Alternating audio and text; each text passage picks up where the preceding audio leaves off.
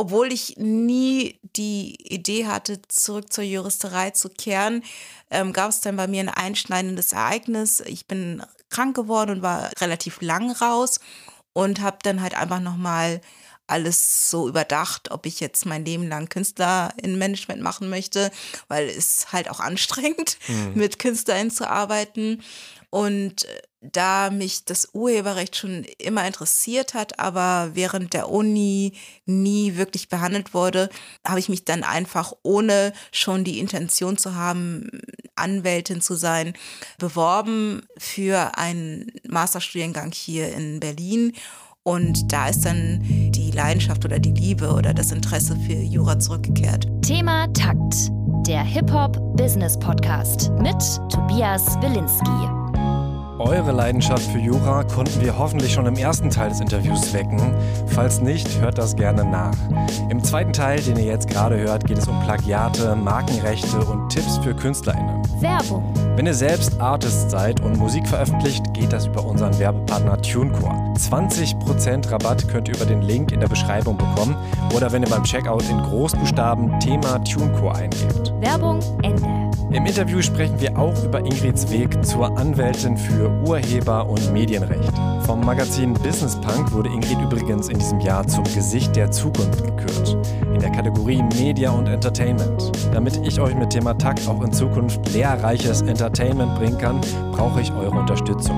Folgt dem Podcast überall, wo es Podcasts gibt, lasst eine Bewertung bei Apple Podcast und Spotify und teilt diese Folge mit einer Person, die Musikbusiness Karriere macht. Wenn ihr ganz spendabel seid, könnt ihr mir auch Geld spenden über paypal.me slash thematakt.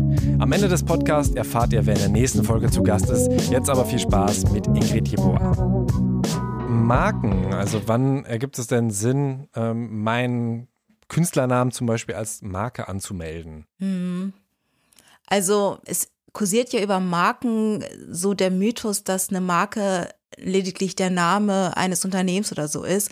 Aber das Markenrecht oder die Marke setzt sich immer zusammen aus Bezeichnung oder Logo und der dahinterstehenden Dienstleistung oder Ware. Das heißt, ähm, wenn ich jetzt als Band mir einen ähm, kreativen Namen überlegt habe und vielleicht auch äh, Merchandising etc., all das, was halt über die Musikverwertung hinausgeht, so an, ich sag jetzt mal Nebenrechten, äh, wenn ich das plane, dann könnte man überlegen, ob man diesen Bandnamen dann in Verbindung mit äh, T-Shirts, Pullis oder NFTs oder sowas dann als Marke anmeldet aber nur den Namen schützen, ohne zu wissen, was ich dann äh, vertreiben möchte oder als Dienstleistung anbiete, äh, würde ich jetzt nicht empfehlen. Oder beziehungsweise, wenn es jetzt ein Name ist,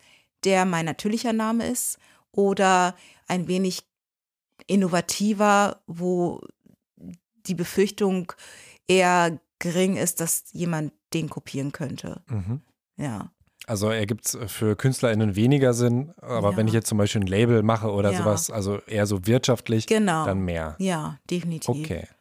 Ähm, du berätst ja auch beide. Wie unterscheidet sich denn die Arbeit für äh, KünstlerInnen und für Labels oder ist es mehr oder weniger dasselbe? Ja, also es ist teilweise dasselbe, aber die Punkte und die Punkte, die man verhandelt, sind auch gleich, nur für KünstlerInnen verhandle ich ja dann anders als dann für Label. Mhm. Aber mh, mm, ich stelle fest, dass die, die Verhandlungen, insbesondere mit den Labels oder Künstlern, mit denen ich zusammenarbeite, relativ ähm, also beide Seiten sind immer sehr wohlwollend. Also es ist, ich hatte noch nie erlebt, dass es so weit kam, dass die Verträge nicht zustande gekommen sind, weil man sich nicht einig geworden ist. Also ich habe sowieso mittlerweile das Gefühl, dass die Vertragsverhältnisse oder die Zusammenarbeit sehr menschlich basiert und dass man eher versucht, auf dieser Ebene eine Lösung zu finden, als dann irgendwelche juristischen Verklausulierungen im Vertrag festzuhalten, nur weil es vielleicht besser klingt oder so. Mhm. Genau. Wie lange dauert so eine Vertragsverhandlung und wann sollte ich vielleicht auch als Artist dann auch schon mal sagen, ähm, ich glaube, das dauert gerade ein bisschen zu lang, ihr seid schon zwei Jahre am Verhandeln? Also, also zwei Jahre habe ich noch nie erlebt. Ähm, Wochen oder Monate, ja eher Wochen. Okay. Ähm, das hat ja auch immer damit zu tun, wie so die Kapazitäten gerade sind, weil ich verhandle parallel mehrere Verträge in der Woche oder mache dann halt auch andere Sachen. Und wenn ich mich dann mal einen, einem Vertrag angenommen habe, dann kommt es ja auch immer darauf an, wie schnell die Gegenseite reagiert. Und das kann dann halt schon ein paar Wochen dauern. Aber Jahre definitiv nicht. Hattest du denn schon den Fall, dass jemand ähm, sein Urheberrecht nachweisen wollte und da irgendwie Schwierigkeiten hatte? Also sprich, jemand hat meinen Song geklaut mhm. äh, und der ist jetzt irgendwie in Amerika auf eins oder weiß mhm. nicht was. Also ich hatte mal Anfragen, ähm, die fand ich aber sehr heikel, deswegen habe ich es abgelehnt. Ähm, ich hatte zwei Anfragen, da ging es um einen Künstler, der äh, der Meinung war, dass äh, einige amerikanische weltbekannte KünstlerInnen seine Stücke ja kopiert haben oder plagiiert haben. Und wir hatten das damals, ich hatte damals eine studentische Aushilfe, wir hatten das gemeinsam geprüft und fanden das eher nicht so. Deswegen haben wir davon Abstand genommen. Und dann hatte ich neulich auch eine Anfrage da ging es um einen ähnlichen Fall und ich muss ehrlich gestehen, dass ich da Respekt habe, gegen einen amerikanischen Künstler, eine Künstlerin vorzugehen. Ähm, und ich das auch nicht so gesehen habe mhm. und ich das auch schwierig finde. Ja.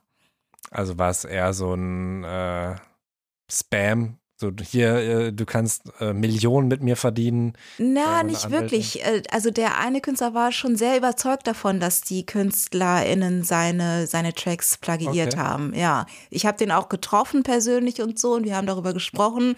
Und dann haben wir das nach, im Nachhinein auch geprüft, aber sind dann zu der Entscheidung gekommen, dass da unserer, also aus unserer Sicht kein, kein Plagiat äh, besteht und wir das dann auch nicht annehmen würden. Okay, ja. ja, lass uns nochmal beim Thema bleiben. Ja. Beim Sampling ist es ja relativ eindeutig. Man mhm. spielt ja ganz klar was nach und benutzt das. Ähm, aber ab wo geht's denn los, dass ich äh, mir Gedanken machen sollte? Also Akkorde oder Akkordfolgen sind ja auch, glaube ich, nicht schützbar. Ne? Das, ist, ist ja auch äh, so, dass einfach sehr viele Songs dieselben Akkorde haben. Mhm. Ähm, aber äh, bei Melodien, Melodien. Mhm. da geht's dann los. Also mhm. ich darf jetzt auch nicht irgendwo ähm, äh, eine Melodie nachsingen, mhm. ohne da auch wieder die, die äh, Nutzungsrechte zumindest äh, einzuräumen. Mhm. Ja, also es gibt die Möglichkeit der Bearbeitung. Die kann zu, zum einen zustimmungsbedürftig sein oder frei sein. Und Bearbeitung ist halt letztendlich etwas, ich äh, bediene mich eines älteren Stücks und mache daraus was, was eigenes. Und teilweise erkennt man das ältere Stück noch in dem neuen Stück und teilweise im juristischen sagt man verblasst das neue Stück, das alte Stück in dem neuen Stück. Und wenn das der Fall ist, dann brauche ich keine äh, Lizenzierung. Wenn ich aber offensichtlich mich ähm, älterer Stücke bedient habe, dann müsste ich tatsächlich dann an die Original-UrheberInnen herantreten. Und das ist aber letztlich auch immer eine Frage des Einzelfalls und letztendlich entscheidet dann das Gericht, ob es äh, ein Plagiat ist oder nicht. Also es gab ja, also insbesondere in Amerika, äh, viele Rechtsfälle, ähm, sag schon, wie heißt der, der angeblich Marvin Gaye, also ein Stück von Marvin Gaye plagiiert haben soll. Der hat mit Pharrell Williams diesen Track gemacht, diesen. Ähm, Bruno Mars? Nee. Das war, das war, auf jeden Fall eine größere, das war Uptown Funk. Ähm, ähm ah, ich komme vielleicht noch drauf. Und dann gab es auch auf äh, jeden Fall mit, ähm, wie heißt der Mensch aus UK mit den roten Haaren? Ed Sheeran? Genau. Der, der hatte ja auch einen äh, Rechtsstreit mit einem weniger bekannten Künstler, ich glaube, der war aus Skandinavien, der ihn ja auch verklagt hat und ähm, des Plagiates beschuldigt hat. Und ähm, das Gericht hatte Ed Sheeran recht gegeben. Die haben zwar anerkannt, dass es Übereinstimmungen gab, aber die äußeren Umstände haben das Gericht zu, den, zu dem Entschluss kommen lassen, dass er gar nicht plagiieren konnte, weil er überhaupt keine Möglichkeit hatte, irgendwie dieses auf dieses Stück aufmerksam gemacht worden zu sein oder selbst darauf irgendwie so war die Begründung. Okay. Genau. Also das Gericht ist, sagt man ja auch immer, gerne ist, es ist wie auf hoher so See. Man weiß nie, wie gerade in so welchen schwammigen Dingen, wie dann die Entscheidung ausfällt. Und die machen sich dann selbst ein eigenes Bild, haben dann so ihre eigene Meinung, die sie dann in ihre Entscheidung einfließen lassen. Und es werden sicherlich dann auch immer GutachterInnen ähm, einbezogen, die das dann beurteilen. Okay. Ja. Mal, es gibt äh, auch da wahrscheinlich keine genaue Definition auch äh, an Tonfolgen, weil ab wann ist es eine Melodie? Genau. Ne, sind es dann drei Töne und äh, ich weiß auch äh, ziemlich lustig. Robin Thicke, Entschuldigung. ist- Ach so, Blurred Lines. Genau, ne? genau, genau. Ja. Ähm, ah, stimmt, ja. Ähm, ein ähm, Beispiel ist auch Vanilla Ice, Mhm. der äh, behauptet, dass es nicht äh, von Queen, also er ist ja Ice Ice Baby, ding, ding, ding, ding, ding, ding. Und ähm, Mhm. Da- dass das dann eben nicht von Another One Bites Mhm. the Dust, weil, das, hat er irgendwie dann in einem Interview vorgemacht, da geht's dann ja ding, ding, ding, ding, ding, ding. Und da hat er dann so einen, einen Ton am Ende, wo er Ja. sagt, der ist, ja- der ist ja anders. Also es ist, ist ein anderer Beat. Ähm, also Das wusste ich gar nicht. aber mit sowas, ich sag mal, man hat ja auch das Gefühl, irgendwann sind alle Melodien schon mal gespielt. Mhm. Ähm, wenn ich jetzt drei Töne habe und den, den vierten verändere und Mhm. den fünften und sechsten dann aber wieder genauso mache wie davor, ähm, bin ich jetzt auch nicht unbedingt sicher. Ne? Mhm. Ähm, also wie agiere ich als Artist ähm, sicher, sage ich mal, dass ich auch gerade in einer, in einer Zeit, wo irgendwie jeden Tag 60.000 Songs Mhm. äh, auf Spotify landen, kann ich ja irgendwie nie sicher sein, dass das, was ich gerade erfunden habe, Mhm. nicht gerade auch jemand anderes erfindet oder in zwei Wochen und dann es da Probleme geben könnte. Mhm. Also es ist ja möglich, parallel gleiche Dinge zu erfinden oder zu kreieren. Ne? Das, äh, das es ist halt nur eine Frage des Nachweises. Also kann man nachweisen, dass man das tatsächlich eigenständig kreiert hat oder hat man es tatsächlich, hat man sich da was abgeschaut? Aber sicher gehen, ähm, ich meine, wie, wie soll man, die, die Frage ist, wie, wie, ich, ich finde es schwierig, es ist ja teilweise unzumutbar. Man kann ja nicht das komplette Internet oder Spotify durchforsten und prüfen, ob es den, ob es die Melodie oder so schon mal gab. Wenn man nachweist, dass, dass das, was, was man produziert hat oder geschrieben hat, tatsächlich auf eigener geistiger Tätigkeit beruht, dann, und das, genau, und wie gesagt, das nachweisen kann, ist man ja schon sicher. Äh, Sicher gehen stellt sich wahrscheinlich eher dann die Frage, wenn man ähm, sich bewusst älterer Tracks bedient. Mhm. Ja. Aber wie kann ich es sicherstellen? Gibt es da auch Mechanismen, dass ich irgendwie, keine Ahnung, hier habe ich jetzt äh, meinen Song, den schicke ich irgendwem, der dann absegnet, ist dann und dann entstanden oder so? Man kann sich das, ähm, das, das ist so ein Schulbeispiel, einfach irgendwie selbst zuschicken. Also das macht man bei schriftlichen ähm, Urheberrechten, wenn man jetzt, keine Ahnung, Drehbuch oder sowas geschrieben hat, dass man sich das selbst zusendet. So hat man dann das Datum, wann es kreiert ist. Was ja auch ein Indiz sein kann, dass wenn jetzt ein späterer Track aufkommt, dass man früher produziert oder kreiert hat. Ähm, genau, das, das ist vielleicht so ein Anhaltspunkt, dass man sich das irgendwie zusendet oder vielleicht so ein ähm, Timecode oder sowas äh, innerhalb der Datei festhalten kann oder so. Okay. Ja, Und dann eben die, die Sendung nicht öffnen, weil ansonsten genau, ist es na, logischerweise, ja. Ähm, du schreibst in einem Insta-Post, äh, gerade in der Unterhaltungsbranche ist es wichtig, Sachverhalte nicht ausschließlich juristisch Mhm. zu betrachten, sondern unternehmerische Aspekte mit einzubeziehen. Was genau meinst du denn damit?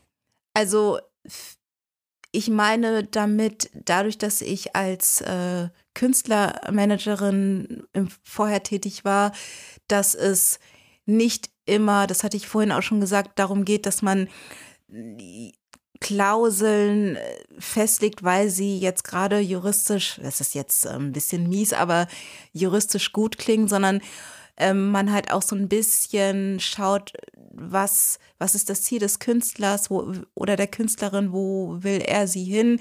Und dass man das halt, also diesen wirtschaftlichen Aspekt auch noch ein bisschen einfließt und dann vielleicht von ähm, Rechteeinräumungen, die vielleicht 10 bis 15 Jahre gehen, da jetzt nicht nochmal nachverhandelt, weil das Label vielleicht eine gute Reputation hat und man den, mit denen längerfristig zusammenarbeitet und da so eine Vertrauensbasis entstanden ist.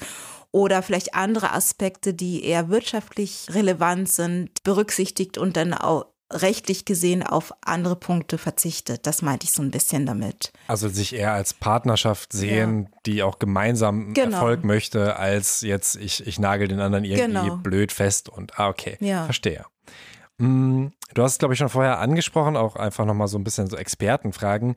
Äh, Nebenrechte in, mhm. in Deutsch, äh, Neighboring Rights in Englisch, oder? Ja, nee, Neighboring, Neighboring Rights betrifft eher so die Leistungsschutzrechte. Ah, okay, genau. weil ich, ich habe da, ähm, den Punkt hatte ich oftmals nicht verstanden. Ja. Und ähm, Mechanical Rights oder mhm. mechanische mhm. Rechte oder Lizenzen. Kannst du mir das nochmal erklären? Also, wenn Mechanical Rights betrifft ja das mechanische Recht, was die GEMA wahrnimmt. Okay. Und ähm, das betrifft die also ich muss ehrlich gestehen, dass mich da auch, ähm, dass ich da tatsächlich da auch nochmal nachschauen müsste, was es im Konkreten heißt. Aber ich meine, mechanisch bedeutet dann der Track, der dann quasi gepresst wird auf CD-Platte oder, oder Datei oder so. Mhm. Und sofern da dann eine Verwertung stattfindet, wird die GEMA das einnehmen und dann entsprechend auskehren. Okay. Genau. Äh, siehst du denn das Recht derzeit ähm, auf, auf einem guten Stand? Also in Amerika gab es ja auch irgendwie so ein sehr großes äh, Modernisierungsverfahren, mhm, Music Modernization Act. Okay. Ähm, und ähm, ist das mittlerweile gut oder gibt es da schon teilweise Punkte, wo du sagst, ah, es ist, hinkt noch ein bisschen hinterher, gerade im Streaming-Zeitalter, mhm. Ähm, ist das noch ausbaufähig? Also ich finde, dass der oder die deutsche Gesetzgeberin da mittlerweile sehr gut nachgeholt hat. Wir haben ja auch ähm, einige Reformen durchgenommen oder beziehungsweise wurden einige Anpassungen vorgenommen aufgrund von Reformen im Urheberrecht insbesondere und ähm, auch im Hinblick auf äh, die ganzen Digitalisierungen ähm, aber darüber hinaus, denke ich, ist das Urheberrecht im deutschen Sinne relativ fair, weil äh, eines der Grundgedanken des Urheberrechts ist, dass man angemessen vergütet wird. Das heißt, ähm, eigentlich, wenn ich meine Rechte komplett abgebe, müsste ich auch immer regelmäßig Tantiemen erhalten. Das wird in der Branche meistens nicht so ähm, gelebt, aber das Urheberrecht sieht das vor. Und ähm, vor allen Dingen auch, dass einem die Rechte, die Urheberrechte zumindest so lange bleiben, 70 Jahre nach dem, nach dem Ableben bleiben und halt auch die ganzen Anpassungen im Hinblick auf die Digitalisierung.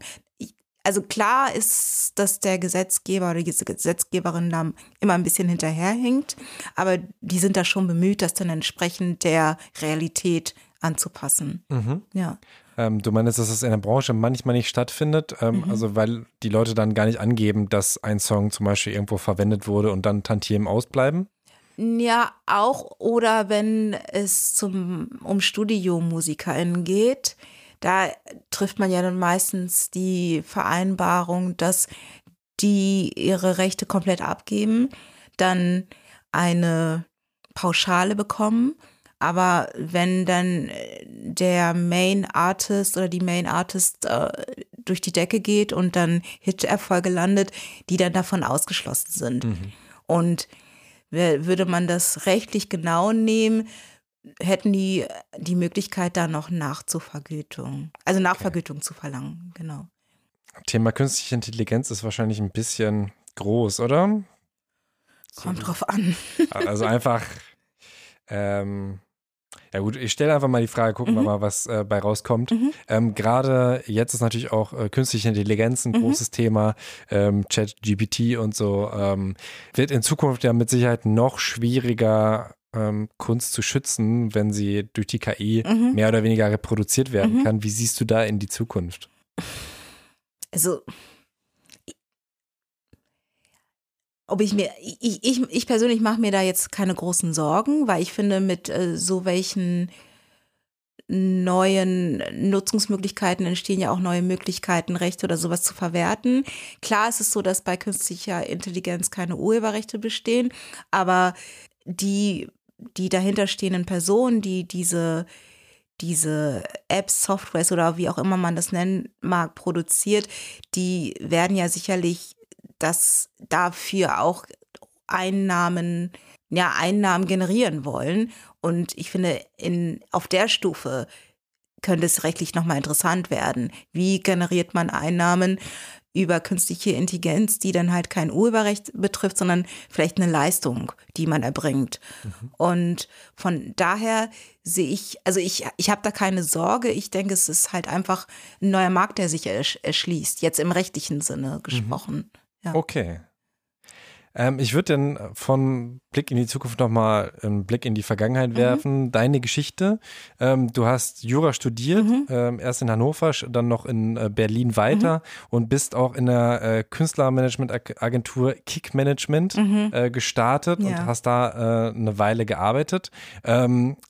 Erzähl doch mal von der Zeit. Also habe ich jetzt auch irgendwie einen wichtigen Schritt noch übersprungen auf deinem Weg Richtung Musikrechtsanwältin oder war das eigentlich so das ist gekommen, dann kam das und dann war das für mich der, der nächste Schritt, dann eben mich selbstständig zu machen. Ja, also grob ja. Ich, ähm, ich hatte nach meinem zweiten Examen einfach die Schnauze voll von Jura, von, von dem System und war sehr desillusioniert und habe schon immer eine, eine Affinität zur Musik gehabt und deswegen war es für mich irgendwie logische Folge, in dem Bereich Fuß zu fassen. Und dann hatte ich mich halt einfach umgeschaut und mir Jobausschreibungen angeschaut und bin dann zufällig auf die Annonce gestoßen und habe dort angefangen. Und äh, das ging dann tatsächlich sechs Jahre.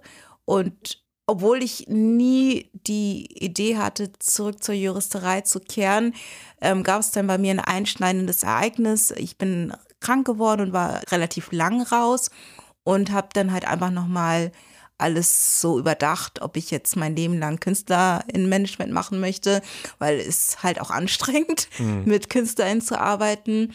Und äh, da mich das Urheberrecht schon immer interessiert hat, aber während der Uni nie wirklich behandelt wurde, habe ich mich dann einfach, ohne schon die Intention zu haben, Anwältin zu sein, äh, beworben für einen Masterstudiengang hier in Berlin.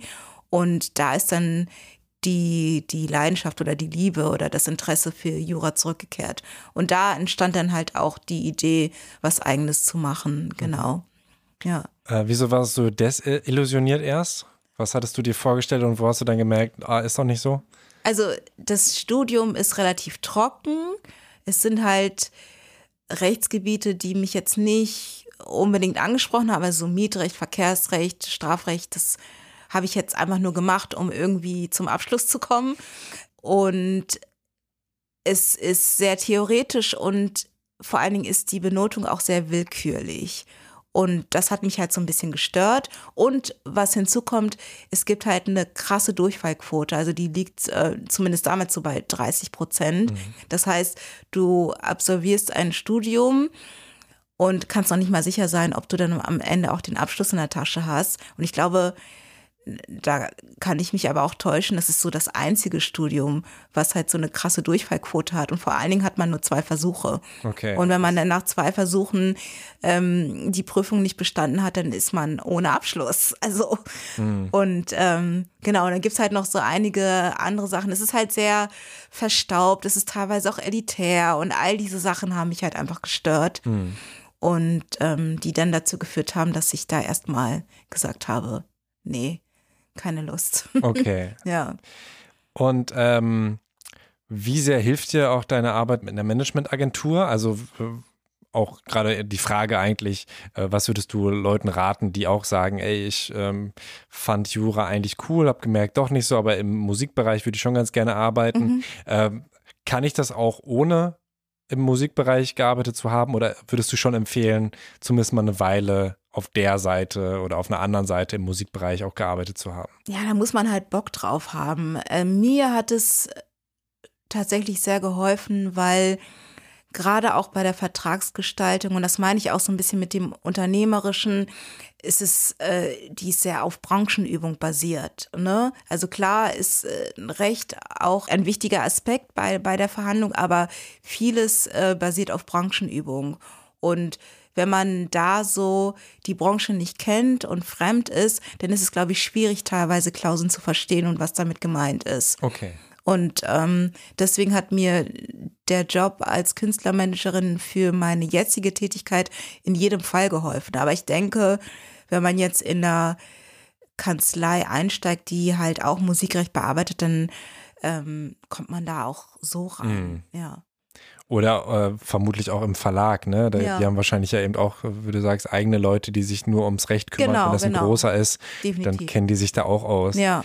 Ähm, was würdest du denn äh, vielleicht nochmal auch abschließend ähm, Artists raten, abgesehen von geht überhaupt zum Anwalt? Mhm. Also gibt es da noch einen Punkt, wo du sagst, ähm, häufig werde ich das und das gefragt? Mm, Ich werde häufig nach Rechtsschutzversicherungen gefragt, tatsächlich. Ähm, da ist halt immer die Problematik, decken Rechtsschutzversicherungen so urheberrechtliche Angelegenheiten ab. Aber äh, wenn es interessant ist, dann, um halt sich so welche Kosten auch von der Rechtsschutz finanzieren zu lassen, ist, es, ist das vielleicht auch ein Weg, ähm, horrende Kosten einer Rechtsberatung zu sparen, wenn man eine Rechtsschutzversicherung abschließt. Es gibt teilweise Möglichkeiten, Vertragsprüfungen mit, äh, mit aufzunehmen bei einer Rechtsschutz. Ah ja. Genau. Und ähm, wenn man jetzt überhaupt keine finanziellen Mittel hat, da gibt es ja auch Organisationen, die für KünstlerInnen Rechtsberatung anbieten, wo dann halt Expertinnen quasi Rede und Antwort stehen. Genau. Okay, ähm, kannst du so eine Organisation? Music Pool Mhm. und genau, Music Pool in Berlin und in Hamburg ähm, gibt es Rock City zum Beispiel. Okay. Ja. Ähm, ja, dann äh, habe ich auch nur noch äh, zwei abschließende Fragen. Mhm. Äh, was wünschst du dir für das Musikbusiness? Also ich, ich wünsche mir eigentlich ja faire, faire Konditionen für KünstlerInnen, ehrliche Kommunikation zwischen den VertragspartnerInnen. Manchmal ist es ja auch immer so, man geht auf Veranstaltungen, wird so viel Blabla geredet und am Ende wissen die dann nicht mehr, was besprochen worden ist. Also einfach ehrliche, aufrichtige Kommunikation und äh, faire Deals, wobei man da auch auf einem guten Weg ist, zumindest was so die In- Indie-Labels angeht. Ja, Mhm. genau. Und was wünschst du dir für dich? ähm, dass ich meinen Job äh, Jahre so weitermachen kann wie bisher. So, genau. Cool. Ja, äh, das wünsche ich dir auch. Und wenn du nicht Danke. noch irgendwas hinzufügen möchtest, bin ich durch. Ja, vielen Dank. Vielen Dank fürs hier sein dürfen. Ja, klar. Schön, dass du gekommen bist. Ja, gerne. Das war's schon. Es ging schnell. Es war sehr kurzweilig. Ich hoffe, dass es auch für euch kurzweilig war, auch wenn es um juristische Sachverhalte ging, die zugegeben teils etwas schwierig zu verstehen sind. Aber wenn ihr noch Fragen habt, schreibt Ingrid oder einer anderen Kanzlei, bevor ihr Fehler macht und mehr Rechte abtretet, als ihr wollt. Werbung. Alle Rechte an eurer Musik behaltet ihr bei unserem Sponsor TuneCore. Mit dem DIY-Vertrieb könnt ihr eure Musik auf alle wichtigen Streamingdienste bringen. Ihr findet einen Link in der Beschreibung dieser Folge. Damit könnt ihr 20% Rabatt bekommen. Alternativ könnt ihr beim Checkout großgeschrieben Thema TuneCore eingeben. Werbung Ende. In der nächsten Folge ist Psychologin Franziska Lauter zu Gast. Sie ist Mitgründerin vom MIM-Verband, daher unser Thema Mental Health in Music. Folgt dem Thematakt Podcast, um diese Folge nicht zu verpassen. Ich freue mich auch sehr über eine Bewertung bei Apple Podcast und Spotify. Vielen Dank fürs Zuhören und bis zur nächsten Folge. Thema Takt. Der Hip-Hop Business Podcast mit Tobias Wilinski.